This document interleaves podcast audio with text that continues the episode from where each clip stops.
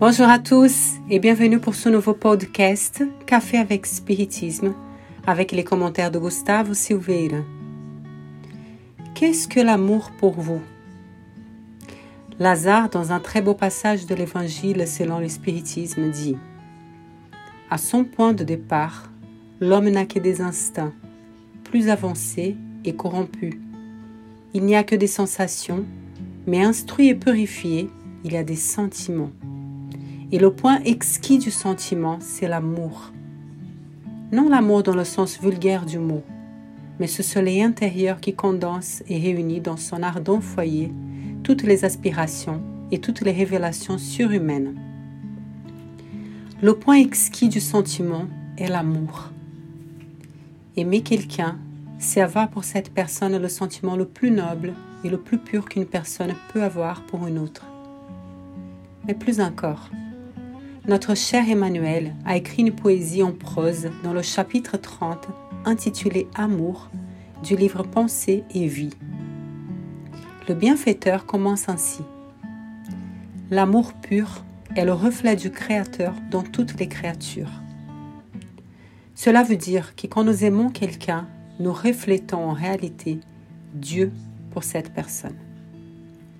Aimer, c'est permettre que l'être aimé voit le Père et se reconnaisse particulièrement comme étant l'objet de son attention. Pour cela, le summum du sentiment est l'amour, selon Lazare. Et Emmanuel continue de façon sublime. C'est le fondement de la vie et la justice de toute la loi. Sans l'amour, la justice devient une injustice, comme le disent les esprits dans la question 879 du livre des esprits. Parce que quiconque qui a l'intention d'exercer la justice sans amour tombera soit dans la violence, soit dans la permissivité des privilèges. L'amour est le fondement de la vie, dit Emmanuel. Si nous pensons avec un peu plus d'attention à la création, nous réaliserons que Dieu nous a créés car il aime. Il aime de manière totalement désintéressée, sans rien attendre en retour, car la simple opportunité de pouvoir aimer est déjà en soi une grande récompense. Mais dans ce passage incomparable d'Emmanuel, ce qui nous émeut le plus est quand il écrit Voyons-le ainsi, c'est-à-dire nous voyons l'amour comme l'espérance silencieuse du ciel qui attend l'évolution de tous les principes et qui respecte la décision de toutes les consciences. Grâce à une telle bénédiction, chaque esprit est chéri dans l'étape de vie dans laquelle il se trouve. Le ver est aimé par le Seigneur, qui lui accorde des milliers et des milliers de siècles pour sortir de la viscosité de l'abîme, tout comme l'ange qui le représente à côté du ver. La sève qui nourrit la rose est la même sève qui nourrit l'épine qui la sert. Dans l'arbre où se niche l'oiseau sans défense, le serpent peut s'y abriter avec son venin mortel. Dans l'espace d'un pénitencier, le criminel qui subit les barreaux de la souffrance respire avec la même sécurité que le juste administrateur qui garantit l'ordre.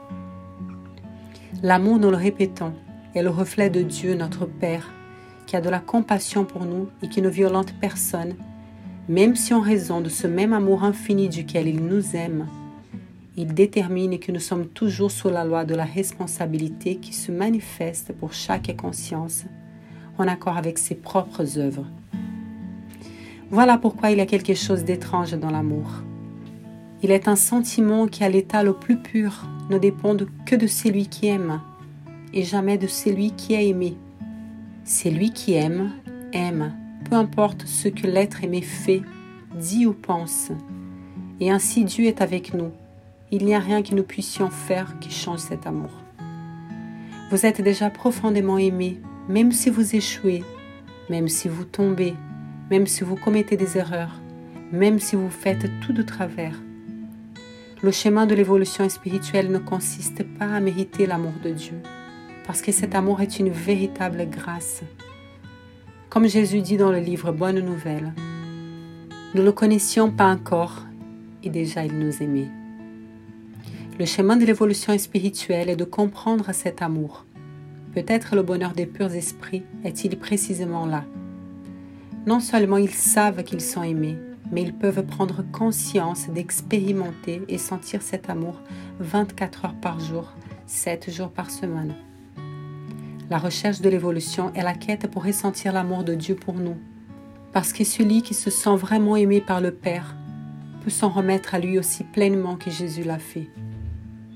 Lorsque nous nous sentons aimés par Dieu, la charité devient quelque chose de naturel. Nous nous sentons tellement acceptés et compris que nous ressentons la nécessité de repeindre le bien et l'amour pour tous indistinctement. Et rien de ce que les autres nous font ne peut ébranler cette forteresse qui a été construite.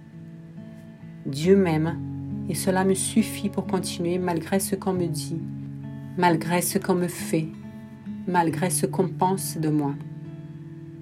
Puis Emmanuel finit le message en disant Héritier de lui que nous sommes, rayon de son intelligence infinie et étant lui-même l'amour éternel de toute la création, en tout et partout, c'est de la législation qu'il habite.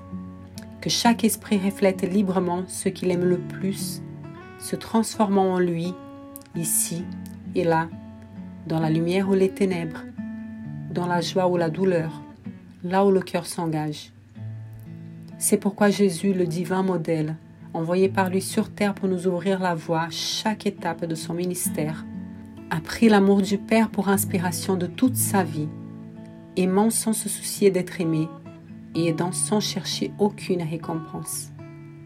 Descendant dans la sphère des hommes par amour, s'humiliant par amour, aidant et souffrant par amour, il a traversé le monde avec les sentiments élevés vers le Père suprême reflétant sa sage et miséricordieuse volonté. Et pour que la vie et la pensée de chacun de nous représentent les empreintes de la lumière, il nous a légué, au nom de Dieu, sa formule inoubliable. Aimez-vous les uns les autres comme je vous ai aimé. Beaucoup de paix mes amis et jusqu'au prochain épisode de Café avec Spiritisme.